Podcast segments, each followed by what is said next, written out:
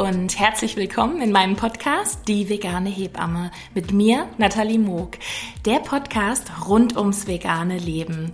Ich freue mich total, dass ihr heute hier eingeschaltet habt zu meiner allerersten Folge und in der wird es gleich auch schon ganz schön persönlich, denn ich teile mit euch meinen Weg zur veganen Ernährung, zur veganen Lebensweise. Ich erzähle euch, was meine Schlüsselmomente im Leben waren, was für Herausforderungen dann auf mich warteten und wie denn der Umstieg überhaupt war, nachdem ich realisiert hatte, dass ich keine tierische Produkte mehr zu mir nehmen möchte, nutzen möchte, anziehen möchte und so weiter. Ging das über Nacht oder hat es doch ein Weilchen gedauert und ich hatte einen langsamen Umstieg ich nehme euch mit rein in meine Erfahrung und jetzt würde ich auch sagen, geht's auch schon los. Ich wünsche euch ganz viel Spaß beim Hören.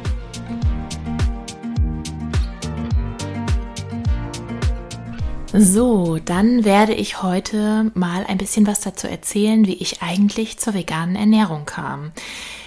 Das geht eine gute Weile zurück. Mit ungefähr 13 Jahren ähm, habe ich angefangen, mich ähm, vegetarisch zu ernähren.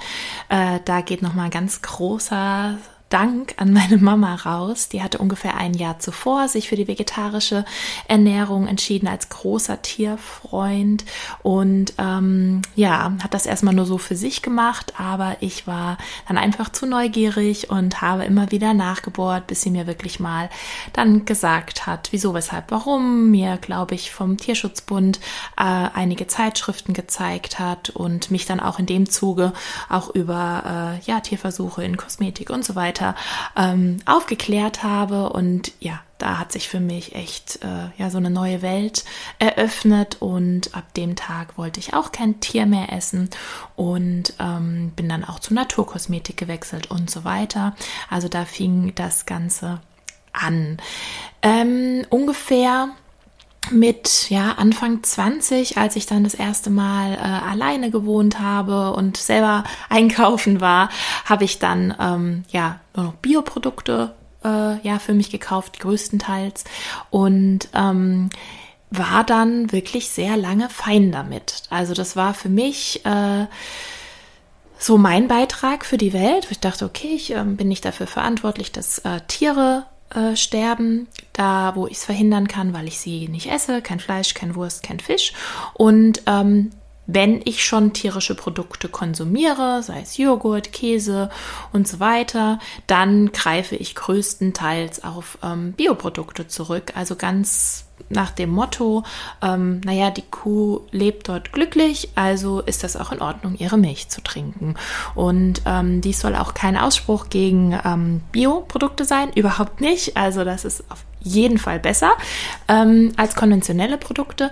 Aber auch da muss man einfach sagen, bin ich einer großen Illusion äh, erlegen oder auf den Leim gegangen oder wie auch immer man dazu sagt.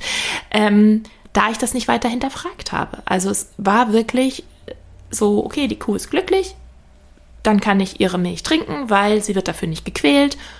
Punkt. Ende der Geschichte. Und ich habe nicht weiter darüber nachgedacht. Und ich finde das immer noch im, im Rückblick so erstaunlich, ähm, dass mein Gehirn das geschafft hat, voneinander zu trennen, ähm, dass ich nicht hinterfrage, was muss denn passieren, damit eine Kuh Milch gibt? Zumal ich mich ja auch schon in der Ausbildung zur Hebamme ähm, befunden habe und jeden Tag mit stillenden Müttern zu tun hatte und darüber ganz, ganz viel gelernt hat, über Laktation, über die Psyche, ähm, die hormonellen Veränderungen und so weiter. Aber hm, ich habe es komplett ausgeblendet, wie viele andere Menschen diesen Effekt auch kennen. Warum gibt die Kuh denn überhaupt Milch? Also ich glaube, ich hätte wahrscheinlich damals geantwortet, naja, sie wird wahrscheinlich irgendwann ein Kälbchen bekommen haben und dann, als das Kalb das nicht mehr getrunken hat, hat man halt einfach weiter gemolken. Also ich glaube, so hätte ich mir das schön geredet, ohne das näher zu wissen. Ähm, wie lang trinkt das Kalb bei der Mutter und so weiter. Ähm, da ich halt auch einfach, äh, ich bin zwar dörflich aufgewachsen, aber jetzt nicht so äh, in der Nähe von Kuh, ähm, Kuh, in der Nähe von Kühen und ähm, ja, Milchproduktion Produktionsstätten und so weiter. Also es passiert ja eh ganz viel hinter verschlossener Tür. Aber wir sind jetzt hier auch nicht so eine alpine Region, obwohl es natürlich, oder in Norddeutschland, da gibt es ja auch sehr, sehr viele Kühe. Hier sieht man die tatsächlich nur sehr vereinzelt. Ähm, und ja, ich hatte da keinen näheren Kontakt, vielleicht mal als Kind auf dem Kinderbauernhof, aber da habe ich mich eher für die Pferde interessiert. ähm, ja, genau. Dann ging das erstmal so eine Weile so weiter und ich habe schon immer gemerkt, wenn ich dann doch irgendwie mal ein konventionelles Produkt äh, gekauft habe, äh, mir fiel das echt schwer, diesen Käse zu kaufen. Aber auch da wieder das Ausblenden, wenn ich irgendwo eine Pizza bestellt habe, war das dann aber für mich in Ordnung.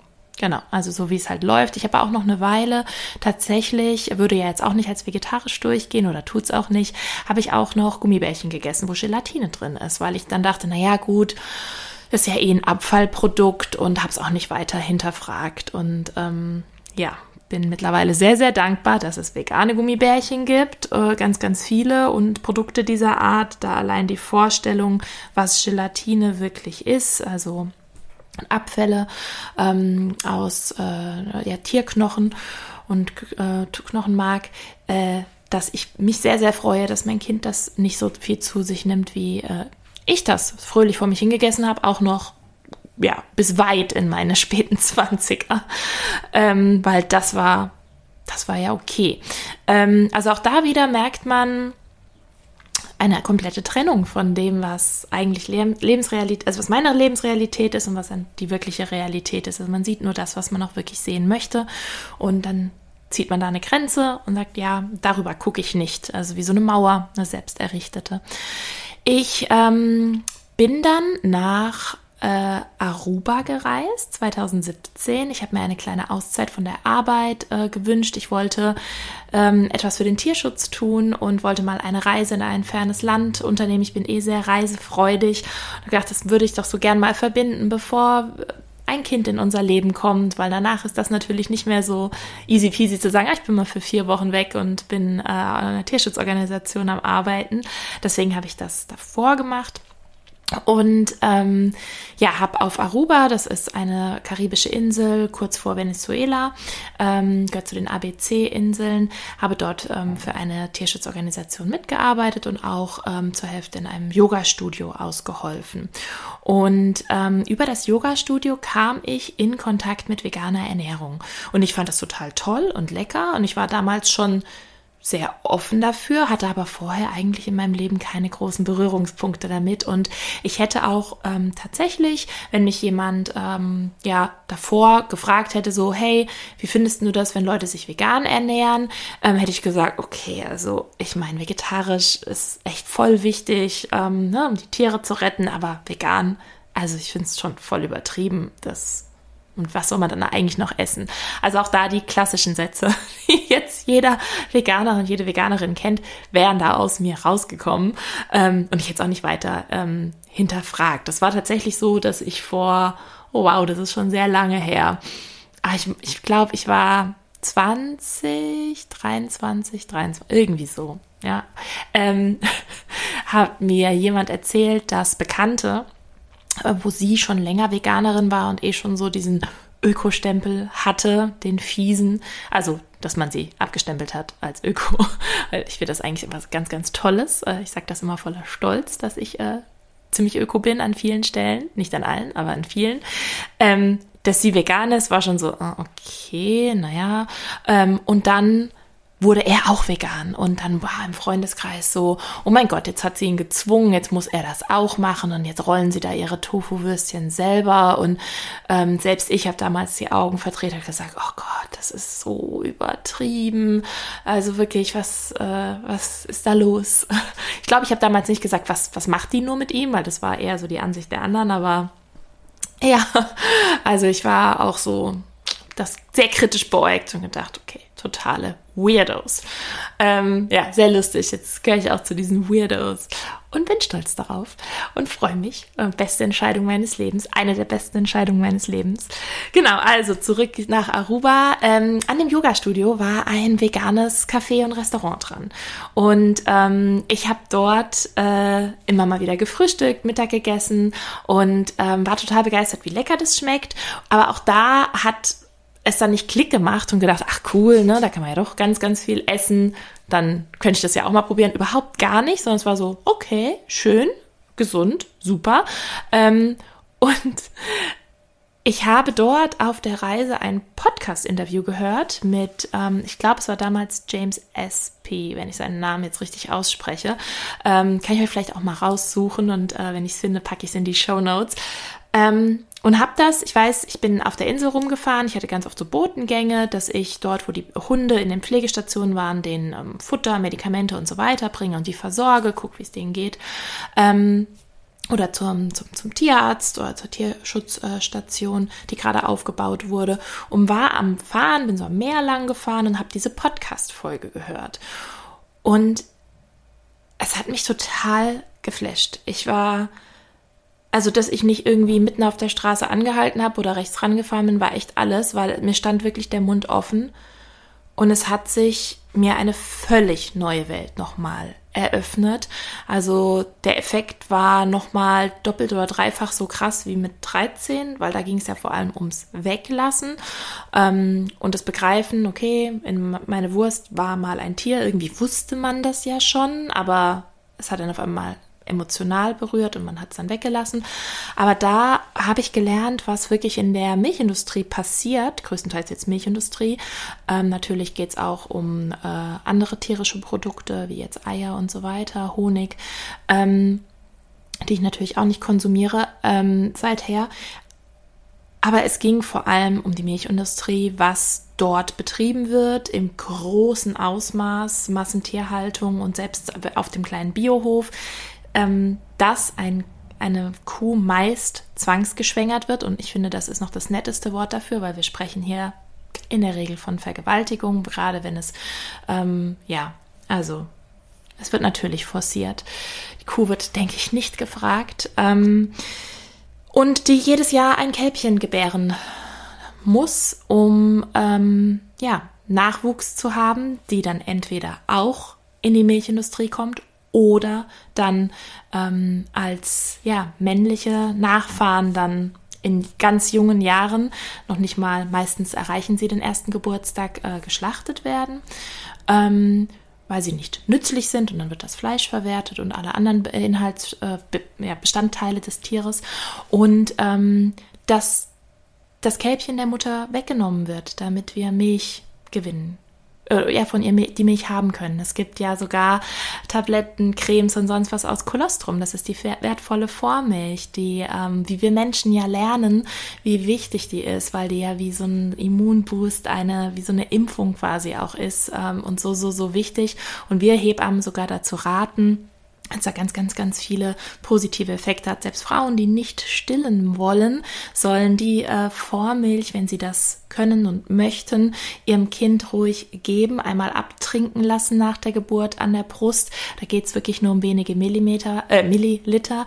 Ähm, und diese Milch ist unglaublich wertvoll und nicht mal diese kriegen oft ähm, die Kälber. Es gibt natürlich auch Betriebe, die jetzt alle aufschreien würden und sagen, doch, bei uns dürfen die 24 Stunden bei der Mutter bleiben oder 48 Stunden. Ähm, das ist ja auch toll, aber halt dann nur bis zu dem Moment, wo das Kälbchen ähm, ja der Mutter entrissen wird und ja, ich glaube, alle Frauen, die je ein Kind geboren haben, ähm, würden jetzt unterschreiben und ich glaube auch alle anderen, die keine Kinder haben ähm, oder alle Väter, also nach 48 Stunden möchte man das kleine Bündelchen auch nicht hergeben. Und das äh, sieht eine Kuhmutter ganz genauso. Dieses ähm, Recht auf Liebe, Fürsorge, ähm, ja, füreinander da sein wollen, das eigene Kind großziehen wollen, das haben wir Menschen uns ja nicht gepachtet als alleiniges Recht. Und den Tieren sprechen wir das einfach ab und sagen, ja, nö, brauchen die eh nicht. Das ist äh, natürlich ganz, ganz großer Quatsch.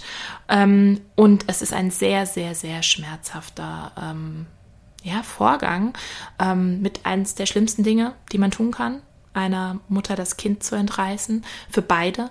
Und ähm, ja, ähm, ohne da noch weiter in die grausamen Details zu gehen, bin ich aber dann ähm, nach meiner Arbeit bin ich in meine Unterkunft gefahren und habe dann mit diesem ganzen neuen Wissen, das ich aus diesem Interview hatte, habe ich ähm, ein auf YouTube einfach mal eingegeben, ne, weil ich nur dachte, okay, ich muss das mal quer recherchieren, was der da erzählt, weil in meinem Kopf war ja immer noch, naja, das Kälbchen trinkt so lange, wie es trinkt und dann ist danach kann man einfach weiter sich dem, an dem Euter bedienen, aber nicht, dass die Kinder entrissen werden, so kurz nach der Geburt, entweder direkt oder wie gesagt ein paar Stunden. Ähm, und ich habe ein Video gesehen, wie eine Mutterkuh dem Transport hinterher rennt, schreiend, soweit sie kommt, bis der Zaun dann da ist, wo ihr Kälbchen drauf ist. Weil einfach dann Stunde X kommt und sagt, so, jetzt nehme ich dein Kind mit, auf Nimmerwiedersehen.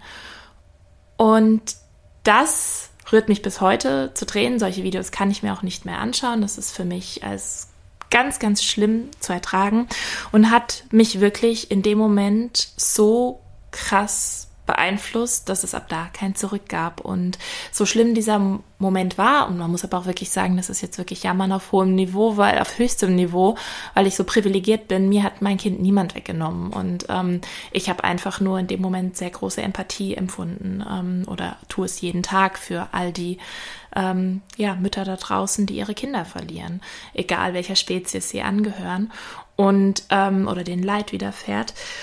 Und ich habe da beschlossen, okay, dann kann ich so nicht weiterleben, wie ich bisher gelebt habe. Das, das geht nicht, das kann ich nicht unterstützen. Das ist ja, also ist ja der Tod besser. Das heißt nicht, dass ich dann zum Fleischessen übergegangen bin, aber wo ich dachte, okay, bevor, bevor meinem Kind jemand was antut oder mir das passieren würde, würde ich lieber sterben. Das ist, finde ich, die leichtere ähm, ja, Variante. Ähm, das mag jeder unterschiedlich sehen, aber ich, ja, dieser Schmerz ist für mich unvorstellbar groß. Und ähm, ab da habe ich dann beschlossen, okay, lass mal ausprobieren. Ich meine, jetzt bin ich schon auf dieser Insel, wo anscheinend unglaublich viele Veganer und Veganerinnen rumrennen in ihren Yoga-Pants und ähm, ich äh, bin auch be bekennende Yogi, ähm, fand das auch großartig und gedacht, okay, aber wie mache ich denn das? Wie stelle ich das an? Und ab da hat sich meine Ernährung verändert.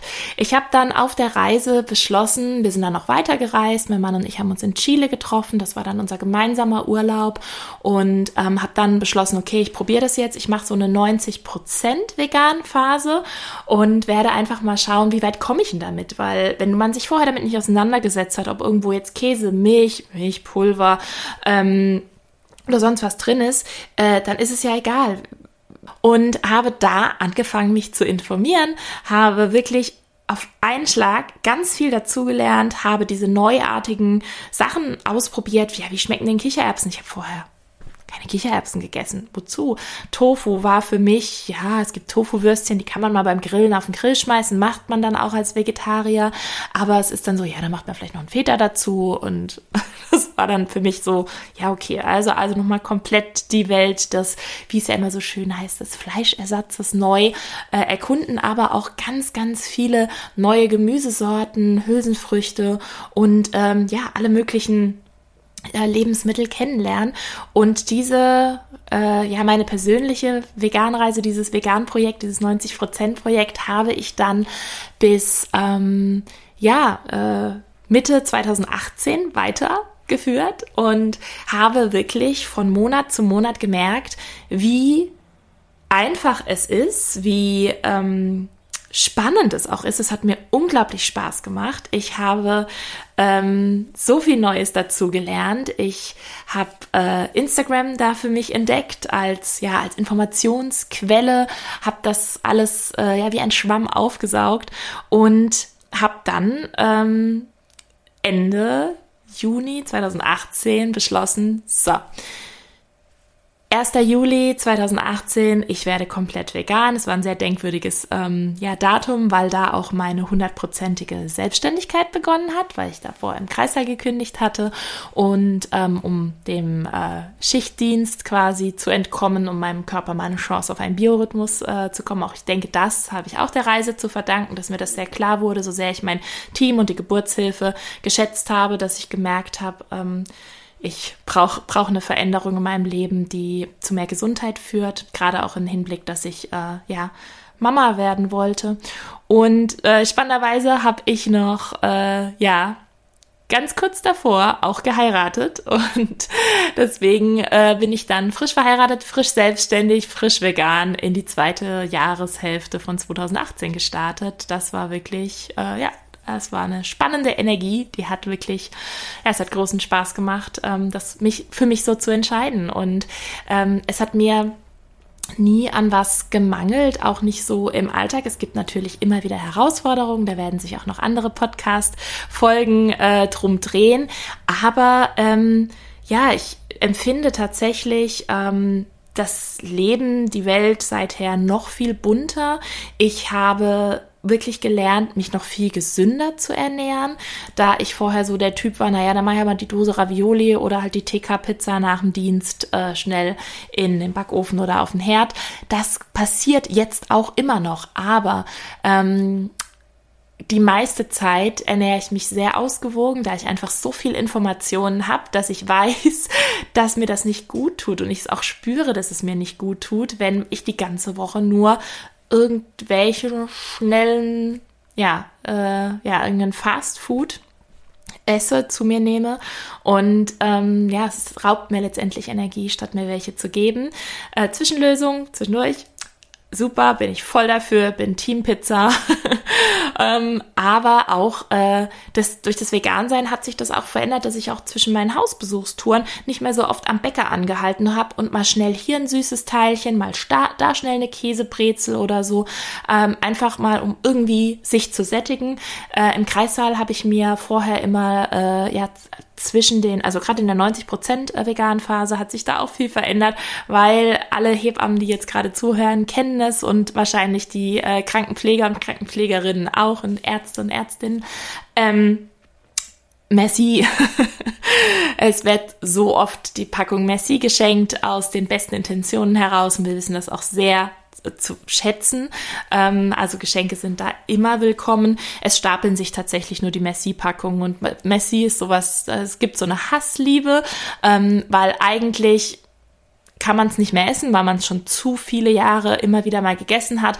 Und im nächsten Moment hat man einen stressigen Dienst, ist die ganze Nacht nur am Rennen, hat vier Geburten zu betreuen und kommt nicht mal dazu, irgendwie großartig ein Glas Wasser zu trinken. Dann sitzt du am Computer und machst ganz schnell eine Laboranforderung oder ähm, eine Dokumentation äh, oder einen Anruf in der Notaufnahme oder was auch immer ähm, und schiebst dir halt schnell so ein Messi zwischen die Backen und äh, ja, wartest einfach auf den äh, Zuckerkick und dein Magen ist mal kurz beschäftigt, um damit halt einfach weiterzuarbeiten. Und ja, äh, das habe ich dann auch weggelassen und bin dann auf Mandelmus umgeschwenkt. ähm, das war auf jeden Fall die gesündere Alternative. Habe ich vorher auch nicht wirklich gegessen. Also ist äh, auf jeden Fall haben sich viele, viele spannende Änderungen ergeben. Und äh, ich habe angefangen Smoothies zu machen, habe mir einen Mixer gekauft, hatte ich vorher auch nicht, habe mir Algen gekauft, habe gedacht, was mache ich denn jetzt damit? Ähm, und weiß auch noch, dass ich dann ähm, kurz, nein, ich war schon schwanger, ganze, ja, ich war in der vierten Woche, also ich wusste genau seit ein paar Stunden, dass ich schwanger bin, bin ich auch auf die erste ähm, vegane Foodmesse gegangen und ähm, habe mich da eingedeckt mit allem Möglichen. Und das war ja einfach sehr, sehr cool. Und ähm, ja, meine Ernährung hat sich auf jeden Fall äh, zum absolut Positiven gewandelt. Natürlich kann man sich auch, ähm, wenn man sich jetzt omnivor, also wenn man ein Allesesser ist quasi, ähm, kann man sich auch sehr gesund ernähren. Das geht natürlich auch. Ähm, ja, aber es gibt einfach viele Dinge, die dann als Veganer wegfallen und äh, die zwar schmecken, aber eigentlich sowieso keinen großen Beitrag für die Gesundheit äh, haben, ganz im Gegenteil, eher negativ sind. Und da bin ich dann schon mal froh gewesen, dass das dann wegfiel. Für meinen Mann war es eigentlich auch ganz cool, der war äh, damals alles gegessen. Ähm, und ich habe halt so mindestens einmal im Monat, äh, alle Frauen wissen, wovon ich spreche, aber sonst auch in stressigen äh, Zeiten, die mit Schichtdienst einfach, ja, eigentlich war das fast Daily Business, ähm, habe ich halt Süßigkeiten inhaliert, wie sonst was. Und ähm, ich war noch nie der Typ, der gesagt hat, okay, ich esse dann ein kleines Stückchen und dann lege ich die Packung wieder zurück, sondern wenn ich da jetzt dann Heißhunger drauf hatte, dann habe ich gerne nochmal dann die ganze äh, Packung aufgegessen. Und ähm, er hat dann äh, manchmal auch, oder dass ich dann das Nutella gelöffelt habe, Und alle Markennennungen hier sind keine Werbung, sondern nur Beispiele. Und ich habe das dann halt gelassen, weil ich dann äh, das nicht mehr gegessen habe, weil da tierische Inhaltsstoffe drin sind. Und er hat nur gemeint, das ist irgendwie ein ganz spannender Nebeneffekt, den er gar nicht erwartet hat, dass er jetzt endlich seine Süßigkeiten für sich hat. weil er nämlich auch der Typ ist, er isst dann ein kleines Stückchen oder schmiert sich mal ein Nutella-Brot und dann mal wieder ganz lange nicht. Und ich hab, bin halt da am anderen Ende der Skala. Mittlerweile gibt es auch sehr, sehr viele vegane Süßigkeiten. Auch damals gab es schon einige. Aber das, was wir quasi so im Haus hatten, ist dann für mich weggefallen. Und ich habe dann Datteln für mich entdeckt, Mandelmus und natürlich auch vegane Schokolade und so weiter. Da gibt's ja wirklich große, große Auswahl so große, dass ich kaum was davon kaufe, weil sonst passiert wieder ein ähnlicher Effekt. Genau, also so viel. Jetzt habe ich mal wirklich ganz viel ausgeholt, wie so die Anfänge für mich waren. Ich habe es ja schon angedeutet, dass ich da schwanger werden wollte. Ähm, deswegen war für mich gerade dann so ab der zweiten Jahreshälfte 2018, als ich dann so zu 100% Veganerin wurde, wurde auf einmal auch das Thema, also ich habe Vitamin B12. Ähm, schon, glaube ich, in der ersten Jahreshälfte, in dieser 90%-Phase, weil ich das recht schnell mitbekommen habe, man sollte das supplementieren und dass auch viele Vegetarier da eigentlich einen Mangel haben, habe ich gesagt, weißt was, ich fange jetzt mal an, da schon mal was zu nehmen und dann habe ich mich einfach nochmal viel, viel mehr damit auseinandergesetzt, habe eine Fortbildung gemacht für Hebammen bei der großartigen Edith Gätchen. Ähm, die hat auch Bücher zu dem Thema geschrieben für vegane Familien und habe eine ganz, ganz tolle Fortbildung für Hebammen gemacht zur veganer Ernährung in Schwangerschaft, Stillzeit und Beikost. Das hat mir auch nochmal ganz, ganz, ganz viel Wissen und Sicherheit gegeben und habe dann letztendlich das auf mich angewandt, habe gesagt, okay, auch in der Kinderwunschzeit ähm, habe mich äh, mit veganen Ernährungsberaterinnen ausgetauscht, was für Supplemente man nehmen soll und so weiter und so fort. Und ähm, habe dann einfach angefangen, ja, auch zu supplementieren, die kritischen Nährstoffe und die potenziell kritischen Nährstoffe. Ähm, und habe dann natürlich auch den ersten Bluttest machen lassen. Also das war alles in dieser Phase. Ich hatte auch einfach für mich selber natürlich das Gefühl, ich wollte es richtig machen, aber der Drang war natürlich noch mal stärker, dass ich das für mein zukünftiges Kind auch machen möchte, weil ich natürlich von allen Ecken, oh Gott, vegan und schwanger und so weiter gehört habe und aber mich wirklich in dieses Thema ja so eingelesen habe, mich so ausgetauscht habe, dass ich wirklich auch damals schon zum Glück zu dem Schluss kam, dass es sehr gut möglich ist. Ähm, man muss einfach nur wissen, wie. Und ähm, fand es dann sehr hilfreich, dass ich die Zeit und Gelegenheit hatte, ja, meine Ernährung zu optimieren, äh, da nochmal wirklich zu schauen, was soll ich denn am besten miteinander kombinieren und ähm, ja, alle meine Speicher aufzufüllen für das kleine Mäuschen, das mir dann kurz darauf äh, geschenkt wurde, weil ich natürlich äh, ja nicht mit einem Mangel in die Schwangerschaft gehen wollte. Genau. Ähm, ja, so viel zu meiner Geschichte. Bis dahin zu dem Thema, wie die vegane Schwangerschaft verlief, äh, gibt es nochmal eine gesonderte Podcast-Folge. Und ich glaube, zu dem Thema ist jetzt erstmal soweit alles gesagt. Ich glaube, ihr habt einen guten Eindruck bekommen, wie sich das so für mich entwickelt hat. Und das wäre auch was, was ich jedem raten würde. Jeder, jede in seinem, in ihrem Tempo, ähm, so wie es für den Alltag passt. Ich denke, hätte ich weiter im Schichtdienst gepasst, hätte, äh, gearbeitet, hätte ich vielleicht noch ein bisschen länger gebraucht, weil ich da einfach diese krassen Erschöpfungen und Müdigkeitsphasen durch den Schichtdienst und den schlechten Schlaf hatte, wo ich dann vielleicht auch weniger Energie gehabt hätte, ähm, mir ein Mittagessen noch to go vorzubereiten und so weiter, sondern hätte dann gesagt, äh, ja, komm, nee, dann lass uns eine Pizza bestellen oder beim Inder, obwohl äh, beim Inder ist es ja am aller einfachsten, sich vegan zu ernähren. Aber ich glaube, da wäre ich schon das ein oder andere Mal schwach geworden, weil man natürlich in, in ähm, ja, langen Wochenenddiensten, in stressigen Diensten, wo keiner zu irgendwas kommt, man sagt, komm, wir bestellen uns eine Pizza und dann isst man die auch kalt nach Dienstschluss, nach den Überstunden irgendwann oder halt mal zwischenrein. Wie gesagt, so Situationen am Computer oder am Telefon, wo man ganz kurz die Gelegenheit hat, ein Happen zu essen. Ähm, und das war ja dann nicht mehr. Ich war ja komplett selbstständig, ich in meinem Auto Und ich habe wirklich ähm, ja mir schön äh, das Essen vorbereitet mit dem Frühstück zusammen. Wer mir auf Instagram folgt, weiß, dass ich äh, ja auf ein, ein sehr, sehr gutes Powerfrühstück Wert lege.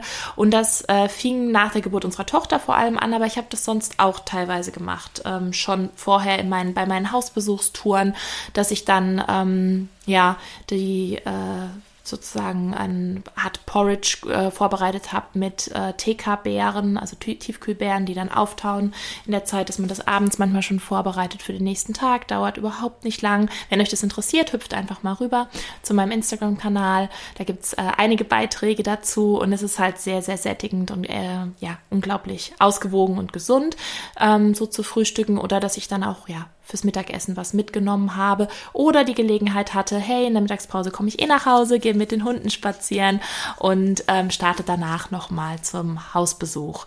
Genau, also da habe ich schon ein regelmäßigeres Leben geführt und das hat mir einiges erleichtert.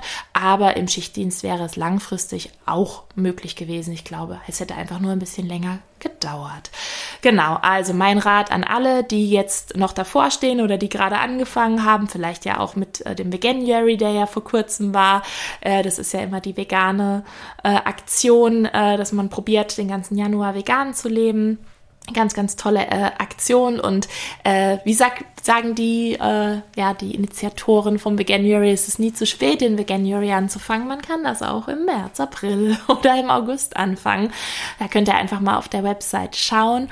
Und ähm, ansonsten finde ich immer, dass man, ja, man kann mal damit spielen, sagen, okay, ich probiere jetzt mal, welche Pflanzenmilch würde denn in meinem äh, Kaffee schmecken. Das war für mich ein Riesenthema, ne? Ich so als kleiner Kaffee-Junkie, ähm, dass ich dann dachte, oh, okay, jetzt Sojamilch oder Mandelmilch in meinem Kaffee. Wie hat mein Mann immer so schön zu Sojamilch gesagt, das schmeckt sehr erdig.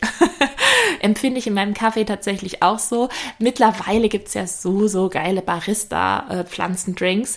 Ähm, da kann man sich ja wirklich äh, schön durchprobieren. Das wächst ja gefühlt jeden Tag, das Regal. Es ist oh, so schön. Ich bin so glücklich, wenn ich durch den Supermarkt gehe mittlerweile. Aber auch damals war es äh, schon möglich. Aber ich musste mich durchprobieren. Ganz ehrlich. Ich habe auch viel probiert, wo ich dachte, boah, ne, nicht nochmal. Habe ich wirklich, ähm, ja, gar keine Lust drauf und äh, schmeckt überhaupt nicht und habe dann einfach nochmal ein anderes Produkt probiert. Und wenn man sich so durchtestet, man wird das Richtige für sich finden. Äh, und da fand ich das auch damals toll. Deswegen habe ich auch meinen Instagram-Kanal, die vegane Hebamme. Also es wird mit zwei Unterstrichen äh, verbunden. Die Unterstrich vegane Unterstrich Hebamme ist mein Instagram-Account. Den habe ich genau aus diesem Grund gegründet, um mich mit anderen Familien, mit anderen Menschen zu vernetzen. So nach dem Motto, hey, wie, wie machst du denn das? Ich will jetzt dieses Rührtofu machen, was das Rührei ersetzen soll. Aber bei mir schmeckt das nur nach Kurkuma. Und jemand, der schon mal Kurkuma gegessen hat, weiß, es, manchen Leuten mag das vielleicht schmecken. Es ist eine ganz tolle Knolle, ganz gesund oder Wurzel. Ähm, aber es schmeckt nach allem, aber halt nur nicht nach Rührei. Oder dass man dann sagt, okay, ich muss, ich muss doch dieses, dieses Schwefelsalz da drüber machen, dieses Kalanamak. Und dann haue ich das schon mit in die Pfanne und es schmeckt trotzdem nicht nach Ei danach. Und dann habe ich mich ausgetauscht und zack, haben mir ganz tolle, hilfreiche Leute gesagt, so, mach's auf dem Teller drüber, weil wenn es erhitzt wird in der Pfanne, verliert es seine Wirkung oder seinen, seinen Geschmack. Ähm, und solche kleinen Sachen, ähm, ja, die helfen einem einfach enorm bei dem Thema lecker voranzukommen, dass vegan sein nicht Verzicht ist, sondern ähm, ja eine Bereicherung und eine kulinarische Reise sozusagen, dass man da einfach ausprobiert und ähm, genau. So, jetzt ähm, komme ich zum Ende dieser Folge. Ich hoffe, äh, ja, da war was Nützliches für euch dabei und äh, ja, berichtet mir doch sehr, sehr gerne, ähm, wie es denn für euch war, eure, euer Anfang vegan zu leben oder seid ihr gerade mitten im Prozess? Was fällt euch leicht? Was fällt euch schwer? Würde mich da auch auf Austausch total freuen. In diesem Sinne, Macht's gut!